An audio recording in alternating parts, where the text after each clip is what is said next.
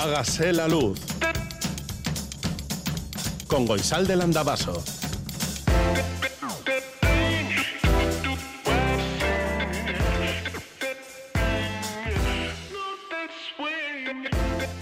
Caixo Egunon y Candeada. Y se va, y se va poco a poco este mes tan maravilloso, este enero. Ya, ya sé que me dirás que el mejor mes del año es, pues no sé, alguno más cálido seguramente, pero enero es tan fabuloso.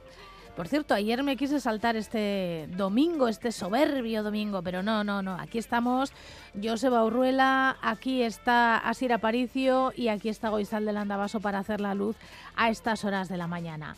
A lo mejor tú también quieres hacer la luz con nosotras y con nosotros. Pues nada, ya sabes que las vías para contactar están abiertas siempre para ti. 688-840-840 con el 0034 si escribes desde Iparralde. Este es el WhatsApp de Radio Euskadi. El 901 440404 es el teléfono de la audiencia y hágase la luz arroba eitv.eus es nuestro email. Nota de voz número 32. Hola, Goizalde, soy el vecino del cuarto B. He visto que has convocado la reunión para el jueves a las 7 de la tarde. Oye, no es mala hora, ¿eh? que así luego me voy al cine. Oye, eh, te quería decir que alguien de la vecindad tiene perro y que llevamos dos noches de jarana con los lamentos del perrito. Supongo que será una cría y que echa de menos a su madre y de ahí tanto lamento. Yo creo que es la del séptimo A, pero no te lo puedo confirmar. De todos modos, yo llamaría para preguntárselo, ¿eh? Es que mi mujer le escucha llorar al perro por las noches y se acuerda de un canario que tuvimos y nos robaron, y en fin, es floja, ya sabes, echa a llorar. Y vaya noches que llevo. Venga,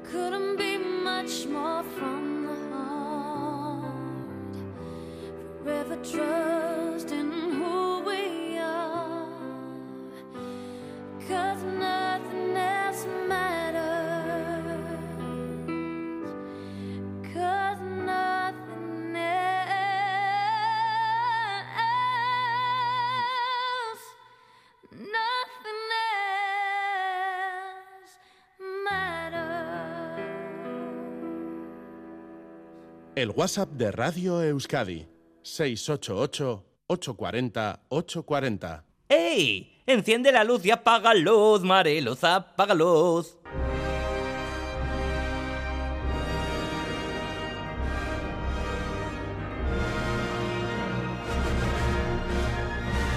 Félix Linares destruye el universo. El próximo invierno puede ser peor para los precios, dice Fatih Birol. ¿Quién es este tío y por qué dice esto? ¿Le parece que este invierno no ha sido lo suficientemente malo? ¿Intenta llamar la atención con la intención de promocionarse y vender algo y vivir de esto? Hay demasiada gente ganando dinero con la desgracia ajena. Los fabricantes de tanques Leopard, por ejemplo, que están deseosos de que sus máquinas vayan a la guerra, que se rompan y haya que fabricar más. Detrás de cada palabra, de cada frase, de cada gesto, con buenas intenciones o malas, eso ya da igual, hay un afán de beneficio, aunque sea el más inmediato de llenar la pequeña parcela que ocupamos y por la que nos pagan algo. A mí, ya se lo digo, me pagan muy poco por este comentario, así que no tengo especial interés en amargarles la vida o en venderles algo que seguramente sería defectuoso. Y no lo digo por los Leopard, que seguramente matan muy bien, que es para lo que han sido creados. Para ver cómo van las cosas, basta repasar las declaraciones de la semana. Sale un tío importante de algún país europeo y dice que si Rusia gana la guerra de Ucrania, lo más probable es que comience la Tercera Guerra Mundial. ¿Por qué? ¿El tipo ese ha pensado lo que dice o le han dicho que conviene que diga esto? Si Rusia gana la guerra, y teniendo en cuenta lo que le está costando, seguramente sus dirigentes habrán llegado a la conclusión de que montar otro jaleo, esta vez con la OTAN, puede ser muy perjudicial. Ya, ya, la gente como Putin, Hitler, Stalin y demás ralea no han demostrado estar capacitados para el pensamiento lógico, pero de entrada parece una aseveración aparentemente errónea. Luego salen los rusos amenazando con que si Rusia pierde, lo más probable es que se llegue a una guerra nuclear, lo que llevará a muchos a pensar que lo mejor habría sido que Zelensky se hubiera rendido el primer día de la guerra. Vale, vale, yo también recuerdo a Chamberlain bailándole el agua a Hitler y lo que pasó después, pero estoy seguro de que la mayor parte de los ucranianos piensan eso a estas alturas, y no digo nada de los parientes de los muertos. Y mientras eso pasa, y de la noche a la mañana, venimos desde el año pasado a este, resulta que la reunión de los ricos en Davos no tiene importancia y la gente que va por allí ya no es importante. Y no solo eso, sino que los empresarios ningunean al presidente del gobierno español y los jefes de los bancos españoles, por cierto, los mejor pagados de la Unión Europea, se ponen a hablar de los impuestos encabezados por Ana Patricia, que asegura que si tienen que pagar más impuestos podrán hacer menos préstamos pobres. ¿Esto es una amenaza? dijo el pistolero. No, solo una advertencia, respondió el otro pistolero. En cualquier caso, los datos son lo que son y parecen que los ricos pueden reducir sus impuestos al menos en un 80% no hay más que ventajas en tener dinero, mientras hay evidencias de que estamos repitiendo la historia y volviendo a lugares que ya visitamos hace muchos años. Por ejemplo, vuelve la tiña y las permanencias, bueno, las clases particulares, lo que pasa es que en mi tiempo se decía permanencias, para que los niños aprendan que el futuro está muy negro. Familias imposibles sacan de donde no hay porque quieren asegurar el destino de sus vástagos. Es algo así como de posguerra. La tiña también es de posguerra. Y la imposición de los congresistas de Missouri de chaquetas y rebecas para que no enseñen los brazos las congresistas por respeto a la alta institución a la que representan, también es de posguerra. Vamos, como en la Iglesia hace años, algo que creíamos olvidado y aparentemente incomprensible. Bueno, hay quien propone otras medidas directamente salidas del ayer, cerrar medios de comunicación que no sean afines. No es la primera vez que Pablo Iglesias sugiere que hay que quitar la licencia a un medio de comunicación en este caso por entrevistar al representante de un partido político rival. Así que vamos al final que tener que creerle y pensar que lo dice en serio, que ese es verdaderamente su pensamiento, nacido seguramente de su visión repetida de Juego de Tronos, donde la gente se destripaba alegremente por conseguir o mantener el poder. En lugar de a George R. R. Martin, que no está mal para un rato, pero al que hay que simultanear con otras lecturas, debería leer a Voltaire, aunque según parece él nunca dijo la frase que tendría que grabarse en el cerebro de nuestro amigo el censor.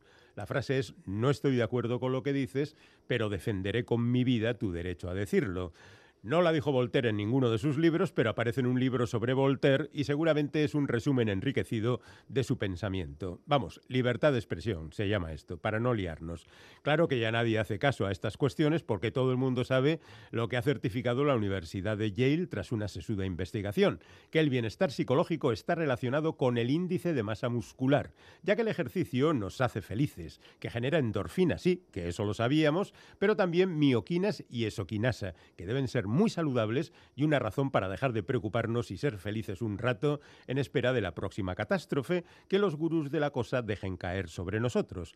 Esas catástrofes que eran tan queridas por la ciencia ficción de hace años, cuando escribían dos autores que celebran estos días su centenario. Bueno, lo celebramos nosotros. Walter Miller y Judith Merrill. Los menciono yo porque estoy seguro de que nadie más va a hacerlo y creo que ustedes se merecen algo exclusivo en un comentario, aunque sea al final.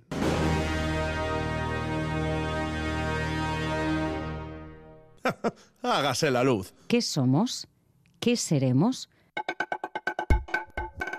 En ese territorio llamado futuro, ¿existirá un lugar llamado Euskal Herria? ¿Qué organización política y administrativa tendrá?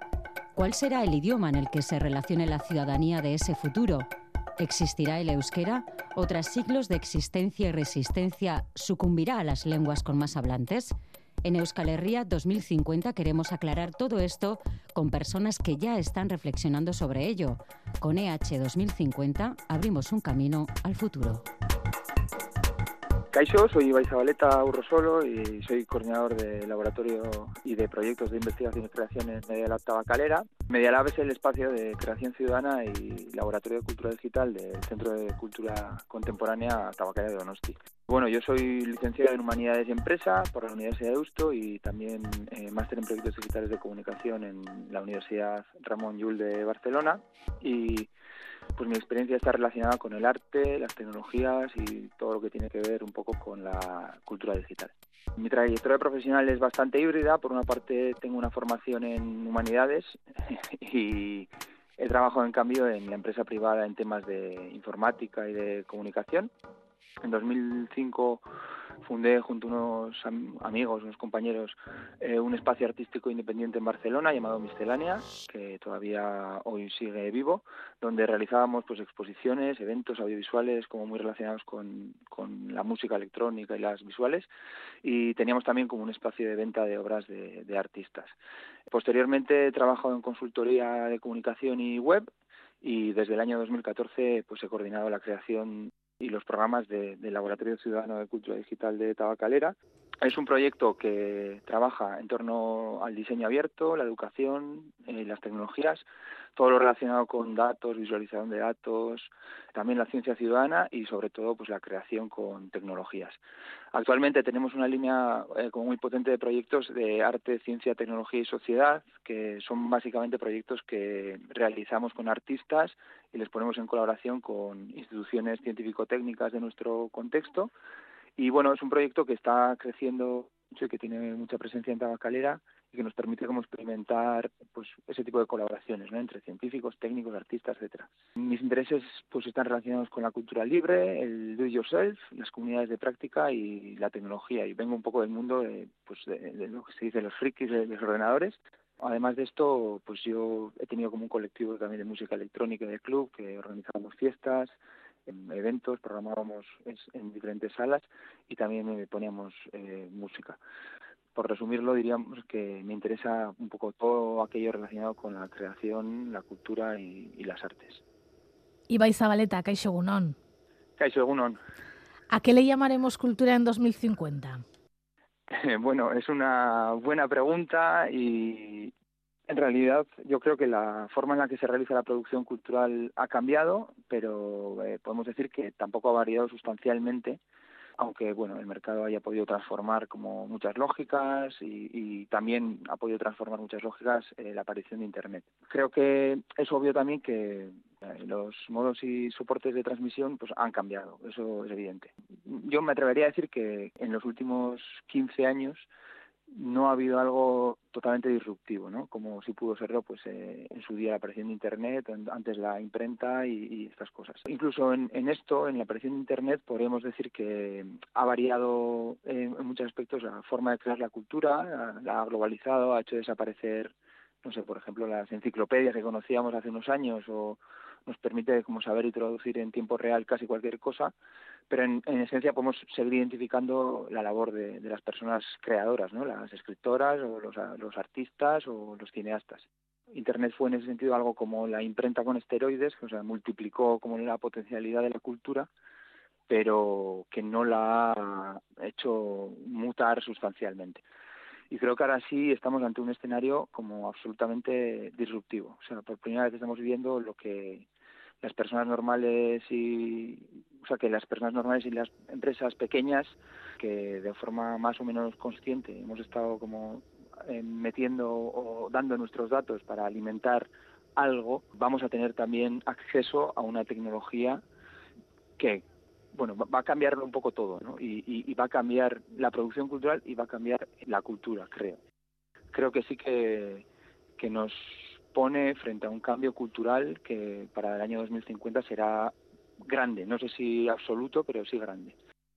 El problema es que por primera vez como nos enfrentamos a un escenario en el que el debate puede estar en si también es cultura aquello que se genera mediante una inteligencia no humana o que directamente la inteligencia artificial ha decidido crear porque la hemos programado para ello.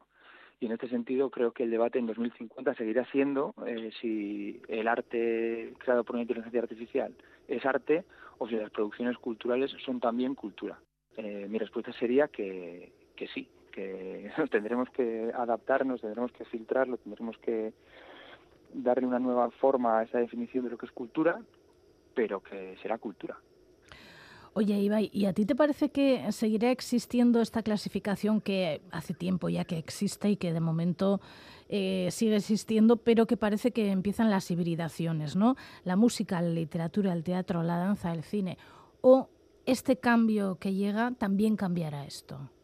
Bueno, pues básicamente diría que veremos aparecer como unas categorías, sí, seguro. Por una parte, creo que algo que ya está sucediendo y que dentro de unos años va a ser mm, indiscutible, va a ser como el reconocimiento cultural de los videojuegos, por ejemplo, como fenómeno cultural o como disciplina cultural. O sea, yo creo que eso es casi impepinable, ¿no? Porque hoy en día una persona que nace ahora tendrá veintipocos años y habrá nacido en un contexto en el que bueno hablará de un videojuego como nosotros lo hemos hecho de una película entonces creo que eso va a pasar sí o sí eh, pero bueno, como decías tú, creo que también va a haber una remezcla de estas categorías y estoy pensando, por ejemplo, también en el propio cine. O sea, al final la interacción, eh, todo ese tema de los metaversos, la realidad aumentada, la realidad virtual, van a transformar la idea que tenemos de cine seguro. La van a expandir y la van a remezclar con otras cosas, otros fenómenos culturales, como los propios videojuegos, como decía, pero bueno, también quizás con experiencias sensoriales mediante algunas tecnologías o en las salas o, allá donde estemos, ¿no? Probablemente para 2050 el hecho de asistir a una sala de cine sea algo como marginal o por lo menos tal y como lo como, como, como concebimos hoy. Eh, tendremos para entonces salas de cine en nuestras gafas probablemente que nos permitirán compartir una experiencia en una sala virtual con personas en otros lugares del mundo, con lo cual la necesidad de desplazarnos pues ah, cambiará pero al mismo tiempo, como decía, la misma experiencia del cine puede ser muy diferente, eh, puesto que habrá posibilidades de interactuar con las películas, de modificar el recorrido de la narrativa, y son cosas que ahora mismo, bueno, estamos empezando a ver o no existen, y creo que esto sí que va a transformar la forma en la que entendemos estas categorías. Ya estamos viendo cómo algunos festivales grandes, yo que sé, Cannes, por ejemplo, tiene ya una parte de festival virtual, y están cada vez más presentes en ese tipo de ámbitos, pero bueno, luego también dentro de la experiencia de la pantalla y, y en la construcción de las narrativas por parte de los guionistas, etcétera, pues eh, estos cambios casi casi son naturales, ¿no? Si, si tenemos en cuenta que la experiencia actual no es muy diferente de lo que era la experiencia original del cine, por ejemplo, hace 100 años, estas, estos cambios sí que plantean una, pues, un cambio absoluto de, paradigma en, en, en el caso del cine, por ejemplo y casi necesariamente la aparición de estas tecnologías, lo que decía, los trajes ápticos que pueden hacer sentir como pues el, el hecho de que haya dispositivos diseñados para expandir un poco lo que pasa en la pantalla, tendrá un efecto en la forma de crear, seguro. Entonces, bueno, me parece que eso sí que es relevante. ¿Y se diferenciará la cultura y el entretenimiento? Pues eh, buena pregunta. Creo que esa pregunta ya es pertinente hoy, es decir, ya en una buena medida, eh, bueno, la cultura, por supuesto, está compuesta por muchas subculturas y creo que en ese sentido, pues eh, las subculturas se pueden ver reforzadas en, en, en, un 2050, pues por, por también por esta dinámica que ya estamos empezando a ver, ¿no? De una especie de culturas de nicho que pueden tener como particularidades muy concretas, pero que ahora puedes compartir, no sé, un hecho cultural muy particular con no sé tu afición por lo por, por, una temática con personas de todo el mundo etcétera. Entonces en ese sentido las subculturas pueden tener un desarrollo pero es cierto que ya hoy en día la cultura está muy intervenida por, por el mercado, por el, y el mercado busca principalmente generar contenido para entretener y para, bueno, vender. En el mercado actual ya muchos de los contenidos que se crean se crean mediante un cálculo mediante un algoritmo, o sea, el algoritmo dice qué, qué ingredientes tienes que poner en una película para que ésta sea consumible o vendible, por lo tanto, ahí que, creo que claramente hablamos de entretenimiento y esto eh, podrá ir en aumento, además, cuando parte de esa creación te la haga una máquina, o sea, ni siquiera dependan de, de la autoría.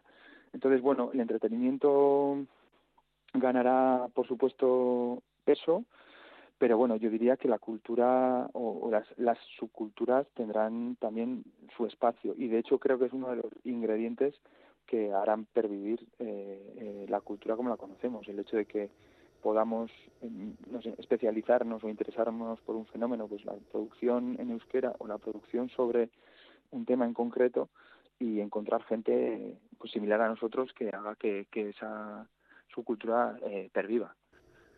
Mira, eso también te quería preguntar, si la cultura será en euskera.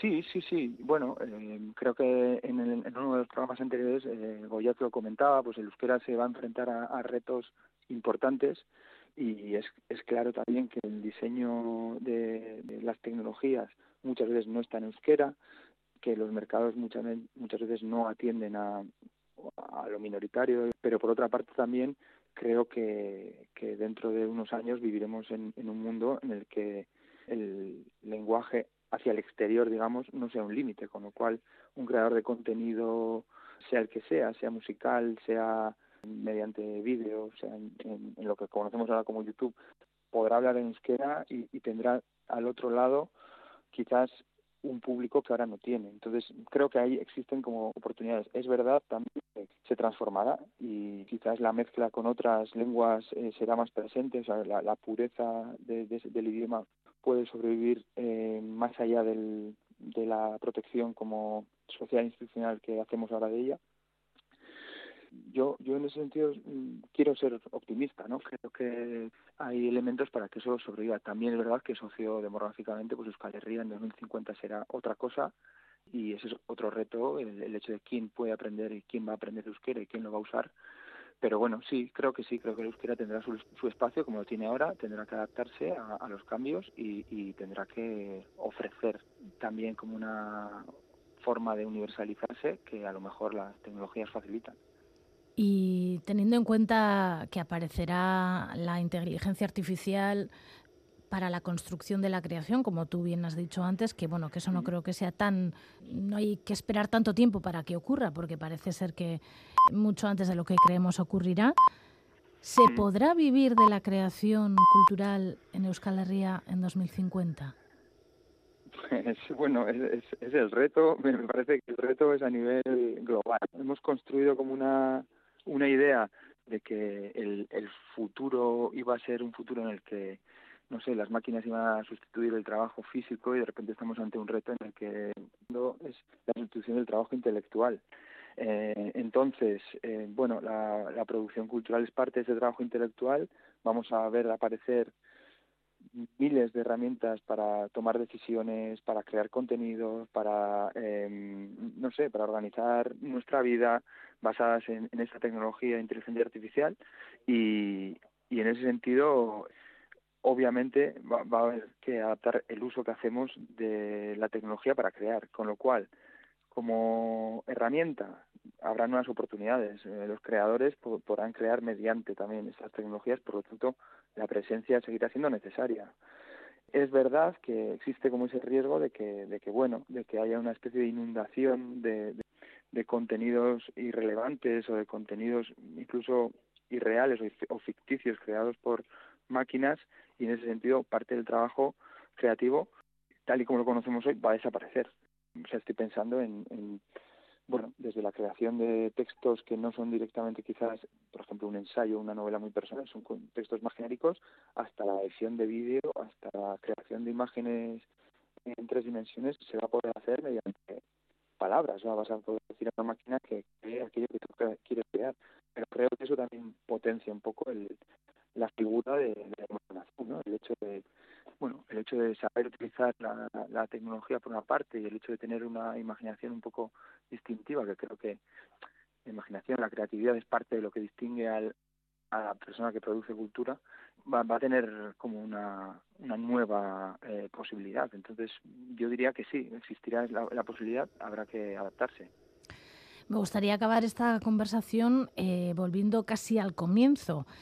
Te preguntaba al, al comienzo qué será la cultura en 2050 y para finalizar me gustaría saber, desde tu punto de vista, ¿para qué utilizaremos la cultura en 2050? ¿Para qué utilizaremos?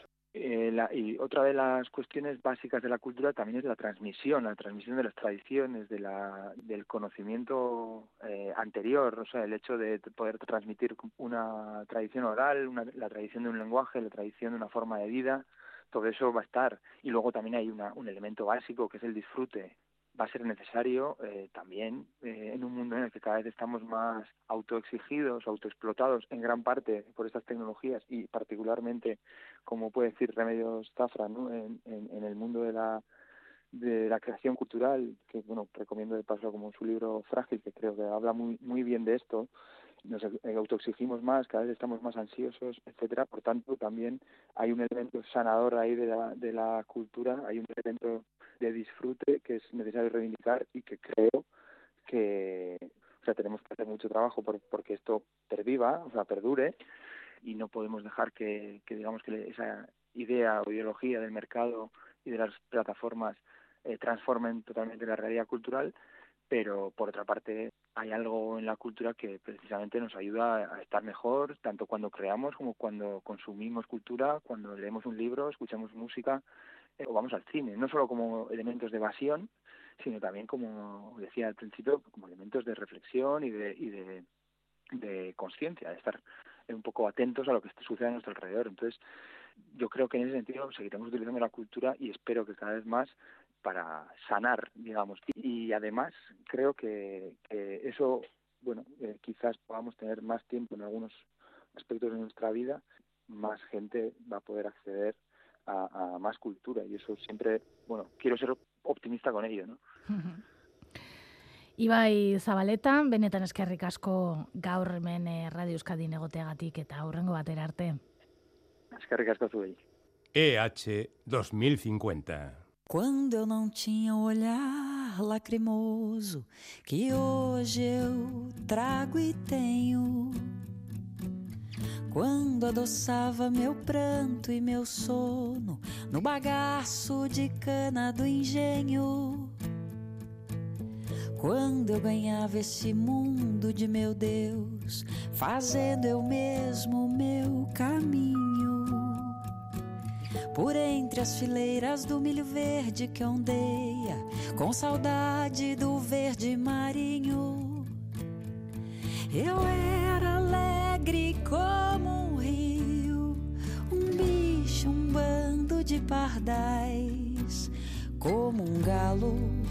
Quando havia, quando havia galos, noites e quintais, mas veio força fez comigo mal que a força sempre faz. Não sou feliz, mas não sou mudo. Hoje eu canto muito mais. Não sou feliz, mas não sou mudo. Hoje eu canto muito mais. Não sou feliz, mas não sou mudo. Hoje eu canto muito Não sou feliz, mas não sou mudo. Hoje eu canto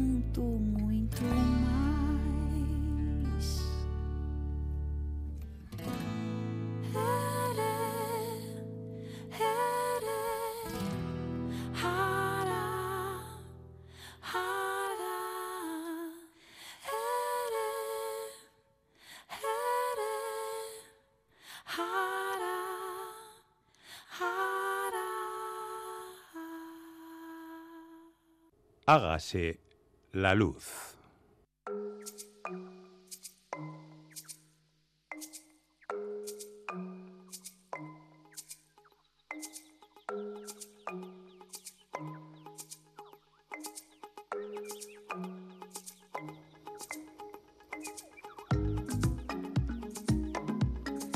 La ciencia que estudia, analiza, observa el tiempo, no el discurrir de la vida, ese otro que trae viento, lluvia o arco iris. Bueno, esa ciencia, la meteorología, es eh, en la que ese experto, Peyoria, de hecho, es el responsable de la agencia AEMET en Navarra y con él conocemos un poco mejor eso de lo que se habla en los ascensores y entre desconocidos para romper el silencio.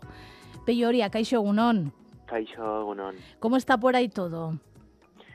Bueno, pues hemos tenido una semana con un temporal de, noroeste, ¿no? Que ha, revuelto bastante el tiempo. Veníamos de un invierno bastante suave, bastante seco, pero la verdad es que, esta semana se ha recrudecido el tiempo, ¿no? Ha entrado el, verdadero tiempo invernal de nuestra zona con esas nevadas, con bajas temperaturas y sobre todo con, con mucha precipitación. ¿no? Bueno, y queríamos hablar de la nieve, que es un fenómeno muy apreciado por aquí. Y a pesar de que hemos pasado, como tú decías, un invierno un poco diferente, parece que este año sí que llega la nieve en su momento, ¿no? Eso es, bueno, la verdad es que la aparición de la nieve, ¿no? En la zona del planeta donde vivimos, pues es muy variable, ¿no? Aquí normalmente, pues lo lógico es que aparezca en invierno, aunque no, no siempre, ¿no? Digamos que hay años que se adelanta y en octubre, noviembre ya la tenemos y otros años que, bueno, entrada la primavera, pues todavía se producen episodios de nieve. Un, ejemplo es el año pasado, en abril, tuvimos nevadas a principios de, mes, que fueron además nevadas copiosas, ¿no? Este año le ha costado, le ha costado llegar la nieve a, cotas bajas, porque sí que es verdad que había nevado algo a principios de diciembre y finales de, de noviembre también. Luego tuvimos ese periodo extremadamente cálido que, que más o menos hizo que la nieve desapareciera pero bueno, pensamos que este es el, el primer temporal de, del invierno, como digo, bastante tardío, pero bueno, finalmente ha llegado, ¿no? ¿Y qué es la nieve? Bueno, la nieve es, es, precipitación cuya formación, digamos que es similar a la de la lluvia. Para que, que haya nieve se necesitan varios factores dentro de una nube. Primero, que haya suficiente humedad, después que haya un mecanismo que haga que el aire ascienda dentro de la nube y por último, obviamente, que, que la temperatura de la atmósfera donde se está desarrollando esa nube sea baja. Eh, estos últimos días hemos estado a, a 0, 1, 2 grados, pero donde se forma la nieve a unos 5.000 metros de altura, pues las temperaturas pueden ser del orden de, de 30 grados bajo cero. Primero se forman unos pequeños núcleos, que son como gotitas que están congeladas, y lo que hacen es crecer, atrayendo el, vapor de agua que hay en, en la atmósfera. Es como si, si ese vapor se fuera pegando a esos núcleos cuando se pega, pues se congela y el núcleo va, va creciendo y va creciendo desarrollando formas que suelen ser con ángulos, con puntas y de ahí un poco la imagen ¿no? del, copo de nieve que todo el mundo tenemos en, en la cabeza, ¿no? el copo de nieve como una estrella con, con puntas, que no deja de ser una idealización, es como le, le enseñamos que es la nieve, a, a, los niños, pero, pero en realidad suele tener, pues bueno, distintas geometrías. Yo creo también un poco que la nieve es, es por eso, ¿no? Por lo que nos fascina tanto. Primero porque cambia el, el paisaje, ¿no? Y tradicionalmente, pues, pues asociamos un valor a ese paisaje, en nuestro caso sobre todo la, la Navidad, pero también, ¿no? Por, por ese, no sé, ese ambiente mágico, ¿no? De, de ver caer la nieve, sobre todo poco a poco, a plomo, que solemos decir, y ese sonido, ¿no? A mí siempre me ha parecido fascinante el sonido de la nieve cuando está cayendo. Gracias. Sí, eso es, eso es, sobre todo cuando se forma ya una capa, ¿no? Que esa capa lo que hace es retener el aire, ¿no? Que, que hay en, en la atmósfera, es como que se queda atrapado, ¿no? Y a medida que va cayendo más, más nieve, pues, pues va golpeando, ¿no? Contra ese aire, ¿no? Y es un sonido, pues, incluso puede ser relajante. Si alguien se mete en la predicción de la nieve, eh, verá que hay diferentes formas, bueno, no sé si de denominarla, pero hay nieve de primavera, nieve fresca, nieve negra. No sé si hay diferentes tipos de nieve o son la evolución de la misma nieve en diferentes momentos. Sí, sí, mira, aquí también pues tenemos que diferenciar dos cosas, ¿no? Por un lado, el tipo de nieve que está cayendo, es decir, en la fase en la que va viajando por, por la atmósfera y luego estaría la, la fase en la que ya se acumula sobre el suelo, ¿no? sobre los objetos y, el relieve. Respecto a lo primero, es, es verdad que diferenciamos varios tipos de nieve y nuevamente eso depende sobre todo de la temperatura y del grado de humedad de, del aire, de, de, la atmósfera. Y ahí pues puede haber desde nieve con aspecto granulado, que eso a su vez tiene distintos términos asociados. Por ejemplo, si, esos gránulos tienen forma esférica y un diámetro pequeño, o sea, parecido al granizo, pero, pero más pequeño, lo solemos llamar finarra. En el extremo opuesto tendríamos una nieve caracterizada por unos copos de, gran tamaño que requieren de, procesos de formación muy eficientes, o sea, de una transformación muy eficiente de vapor de agua a, sólido. Fijaos que en, bueno, en los catálogos de tipos de, nieve o tipos de copos de nieve, pues nos aparecen bastantes tipos, hasta 14, 14 tipos de, de geometría, ¿no? Y después, lo que comentábamos, teniendo en cuenta que la, nieve se acumula, se va formando lo que nosotros llamamos el manto de nieve, ¿no? Esto es más propio de, de zonas de montaña, pues por ejemplo cuando subimos al Pirineo y vemos la continuidad de ese manto, lo, lo que hace la nieve es seguir una especie de ciclo de transformación. Cuando cae la nieve, casi todo es aire, y ahí pues eh, digamos que la nieve, los copos, los cristales es muy poquito densa, ¿no? Eh, esa nieve es un muy buen aislante térmico, es un gran reflector de, la luz que llega hasta el suelo y, además es curioso que, esa nieve pues tiene propiedades mecánicas muy interesantes, ¿no? Eh, si la nieve se acumula en una pendiente, nosotros decimos que, que repta, ¿no? Es como que se producen movimientos muy muy lentos, ¿no? Y esto es típico de la nieve fresca o, lo que llamamos también nieve, reciente, ¿no? Si llueve sobre la nieve, pues la nieve eh, recibe ahí un, un, calor muy muy grande, ¿no? Que pone en marcha un proceso de, de transformación y de ahí esa, esa evolución y ese ciclo de transformación que acaba con, con la nieve primavera, ¿no? Allá por marzo y abril tiene mucho contenido en, en agua, en agua líquida y suele sufrir un proceso de, de fusión y rehielos, un proceso diario. Durante el día se funde, se derrite y el agua empieza a fluir, pero por la noche bajan las temperaturas y se, y se hiela, ¿no? Y una cosa esencial también de la nieve es que es una reserva hídrica y esto es, es clave, ¿no? Para alimentar las aportaciones de agua a los embalses, ¿no? Sobre todo de cara a la temporada de verano, ¿no? Porque en verano es raro que nieve. En verano es raro que nieve en las cumbres más altas no del todo porque bueno pues hay bastantes veranos en los que a 2.500 3.000 metros se puede llegar a ver nevar otra cosa ya es que, que cuaje y que se mantenga esa nieve no eso eso es muy poco frecuente y normalmente pues bueno lo que tenemos en verano son restos lo que se llaman neveros de la nieve que ha ido cayendo en, en invierno o nieve que todavía perdura en, en los glaciares ¿Y qué, es necesario para que la nieve cuaje? Bueno, se necesita primero cierta intensidad de precipitación y luego, claro, dependerá mucho de cómo esté el suelo, ¿no? Por ejemplo, si ha llovido antes de nevar o si durante la nevada se producen fases en las que se da agua-nieve, pues le cuesta, le cuesta más. Si en el momento previo a que empiece a precipitar en forma sólida el suelo está seco, siempre, siempre es más fácil, ¿no? Eh, suele pasar con nevadas de sur, cuando tenemos una masa de aire muy fría y la nevada entra desde el sur, como eh, la famosa borrasca Filomena de hace dos años, pero lo normal en, en, Euskadi, en Navarra y en el Pirineo es que nieve de norte, ¿no? Y cuando nieva de norte muchas veces ha, ha llovido previamente y por eso igual le, le cuesta un poquito más. ¿Y en todo el planeta nieva igual? Eh, bueno, pues no, claro, depende un poco de las condiciones promedio, ¿no? A nivel eh, de clima, ¿no? De unos sitios a otros. Por ejemplo, en el Ártico, eh, en invierno, siempre que se produce la precipitación es en, forma sólida, porque la temperatura es suficientemente baja durante todo el invierno y de hecho durante buena parte del año. Sin embargo, esa nieve suele ser muy seca, porque no hay, no hay mucho contenido de, de humedad, ¿no?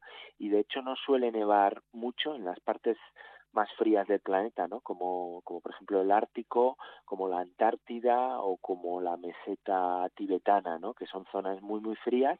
Eh, hay otras zonas, por ejemplo, los sistemas montañosos del hemisferio norte, ¿no? Donde todo lo contrario, se llegan a acumular enormes cantidades de nieve y eso es porque están muy expuestas esas zonas a, a masas de aire que llegan muy cargadas de humedad eh, también ocurre en la vertiente norte del Pirineo, en los Alpes, en las rocosas, y ahora mismo uno de los sitios que es curioso, donde más acumulaciones de nieve hay, es en las montañas de, California, donde hay, hay zonas que están reportando hasta 6, 7, incluso 8 metros de, de nieve y la verdad que esto pues bueno ya pasa a ser peligroso no ya que puede haber pues bueno esas movilizaciones y grandes aludes no de, de, nieve reciente no la nieve y el hielo podríamos decir que son primas hermanas Sí, pero claro, necesitamos primero que, la nieve esté muy húmeda, que tenga mucho contenido de, de agua y luego, pues claro, lógicamente que baje la temperatura o también que llueva sobre la nieve, como decíamos antes, o sea, ese proceso de,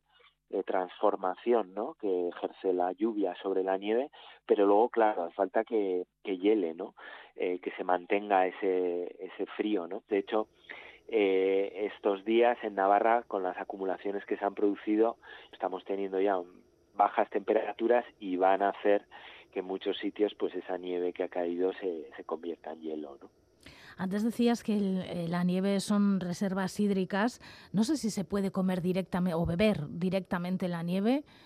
No, no conviene, no conviene beber el agua de nieve. Sería igual de malo, ¿no? Que beber el agua de lluvia o incluso peor. ¿Por qué? Bueno, en primer lugar, al igual que la lluvia, porque esa precipitación no se ha mineralizado. Digamos que el, agua cuando cae, pues se ha movido por la tierra, ¿no? Y ha ido captando minerales que son, son necesarios para el organismo. Pero es que además, en el caso de, de la nieve, si se deposita la, la nieve pues bueno, está en contacto con el aire, el aire si está contaminado, como puede ser el caso de, de las ciudades, toda esa contaminación se deposita en, en la nieve y bueno pues por estos dos motivos yo creo que no, no sería nada recomendable no eh, beber esa nieve entiendo que si lo haces en una cantidad muy pequeña no no va a pasar nada pero desde luego creo que no no no es demasiado saludable no pero hay muchas personas que están escuchando este espacio y que son amantes de la nieve, que les gusta los deportes de nieve o la actividad relacionada con la nieve pero el cambio climático también está afectando hoy mucho a la nieve. No sé si los días de esquiar comienzan a finalizar. Bueno, yo no creo que, necesariamente sea así. Sí que me atrevo a pronosticar que habrá mucha variación entre unos años y otros, ¿no? Es decir, que habrá años y probablemente sean, sean más que en los que la nieve escasee o que llegue fuera del tiempo habitual, pero yo no descarto ¿eh? que haya grandes temporales de nieve. Por ejemplo, la última década ha sido bastante cálida en, Euskadi, en Navarra, en el Pirineo, pero hemos tenido años con mucha precipitación invernal, por ejemplo 2013, 2015, 2018, finales de 2019 eh, o finales de 2021 o este mismo episodio ¿no? de, estos días. Y eso también, bueno, pues es por la propia variabilidad ¿no? que tiene el tiempo en la zona del planeta donde estamos. Otra cosa diferente es el tema de, de los glaciares. ¿no? Los glaciares sí que debido al aumento de las temperaturas, porque aquí sí que responden más ¿no? a procesos a largo plazo, pues están desgraciadamente condenados, ¿no? Y en unas pocas décadas sabemos que ya no habrá glaciares en el Pirineo, eso es muy triste, pero bueno, no, no será solo solo aquí, ¿no? El Pirineo es muy sensible porque es una gran cordillera que está bastante al sur del hemisferio norte y eso le, le, afecta mucho. Pero vamos, en todo el planeta se está observando ya una reducción general de los glaciares de montaña y esto sobre todo pues es por las más que por la propia precipitación de invierno que puede ser mayor o menor pues sobre todo por las altas temperaturas en el periodo de primavera y, verano ¿no? Bueno otro día hablaremos sobre los glaciares largo y tendido porque también es muy interesante como decías pues los más cercanos los del Pirineo parece ser que están abocados a, su final no Sí, sí, bueno, los que se dedican a esto, ¿no? Y monitorizan el estado de, los glaciares, pues ya hablan de que la extensión, la cobertura y, el volumen de, hielo en el Pirineo, pues se ha reducido aproximadamente un 50% en los últimos 30, 40 años y el final, bueno, claro, hay glaciares más grandes, más pequeños, los más grandes pues, pues tenderán a, a persistir más tiempo, pero hablan ya de unas pocas décadas, ¿no? Así que quizás para mediados de siglo, pues ya sea incluso muy raro, ¿no? Encontrar glaciares en el Pirineo y bueno, en los Alpes, pues seguramente, como son mayores extensiones de hielo, pues aguanten más, pero pero bueno, ya hablan de que para finales de, siglo seguramente ya los, los glaciares pirenaicos y alpinos pues pasen a, a la historia, ¿no? Peyoria, te agradecemos mucho en estos días de tanto jaleo que hayas estado con nosotros para hablar de la nieve y esperemos que tengas un momento o dos para disfrutar de ella. Sí, sí, bueno, ahora lo bueno, ¿no? Es que viene un periodo de bajas temperaturas y la nieve que ha caído, pues aguantará, aguantará bastantes días. Eh, también son buenas noticias por, por lo que comentábamos, las reservas hídricas, ¿no? Aumentarán eh, la situación de los embalses y esto, pues bueno, hará que lleguemos allá primavera y verano, pues, pues un poquito, quizás un poquito mejor, ¿no? Que, que el año pasado, ¿no? A ver si es verdad. Es que ricasco torrengurarte. Vale, urrengorarte ahí. Hágase la luz.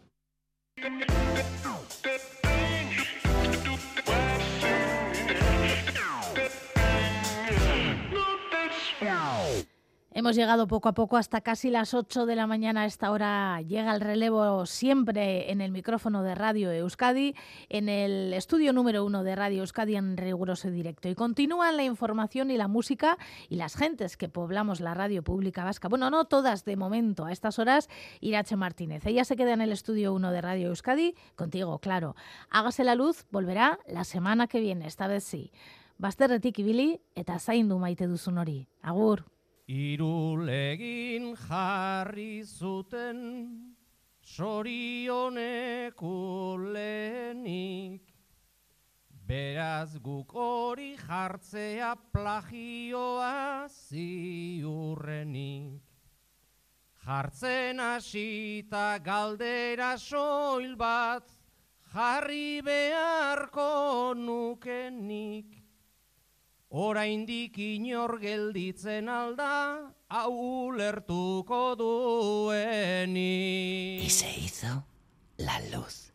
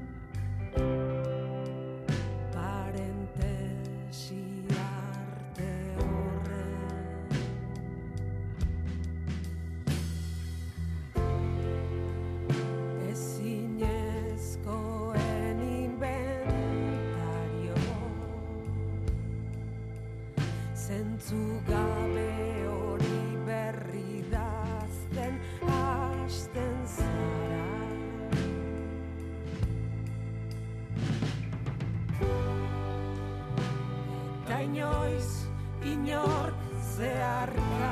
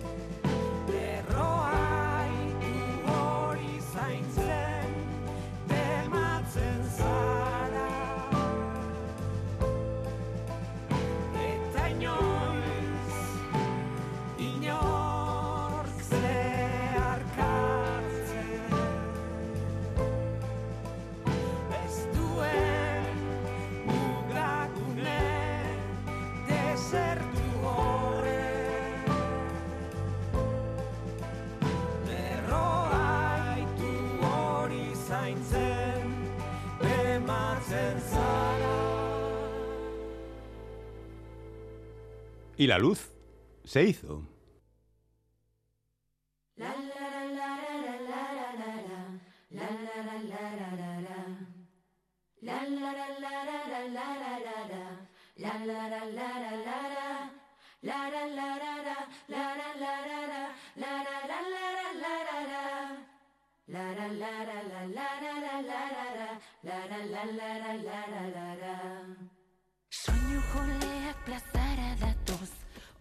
Ez lagunduta Nire begia kriskitin eizo, zeharo txindituta Musika ozen gizonek txalo, ama etxean sartuta Kantua laien atzean amaika, inposak eta ezkutatuta.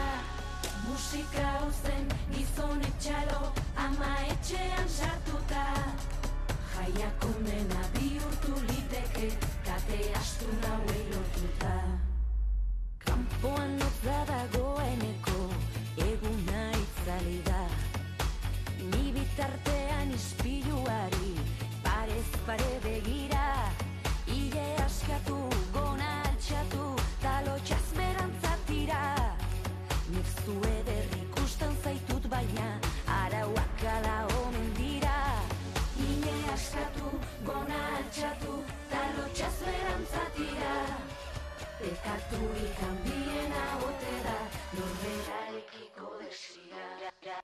Alright.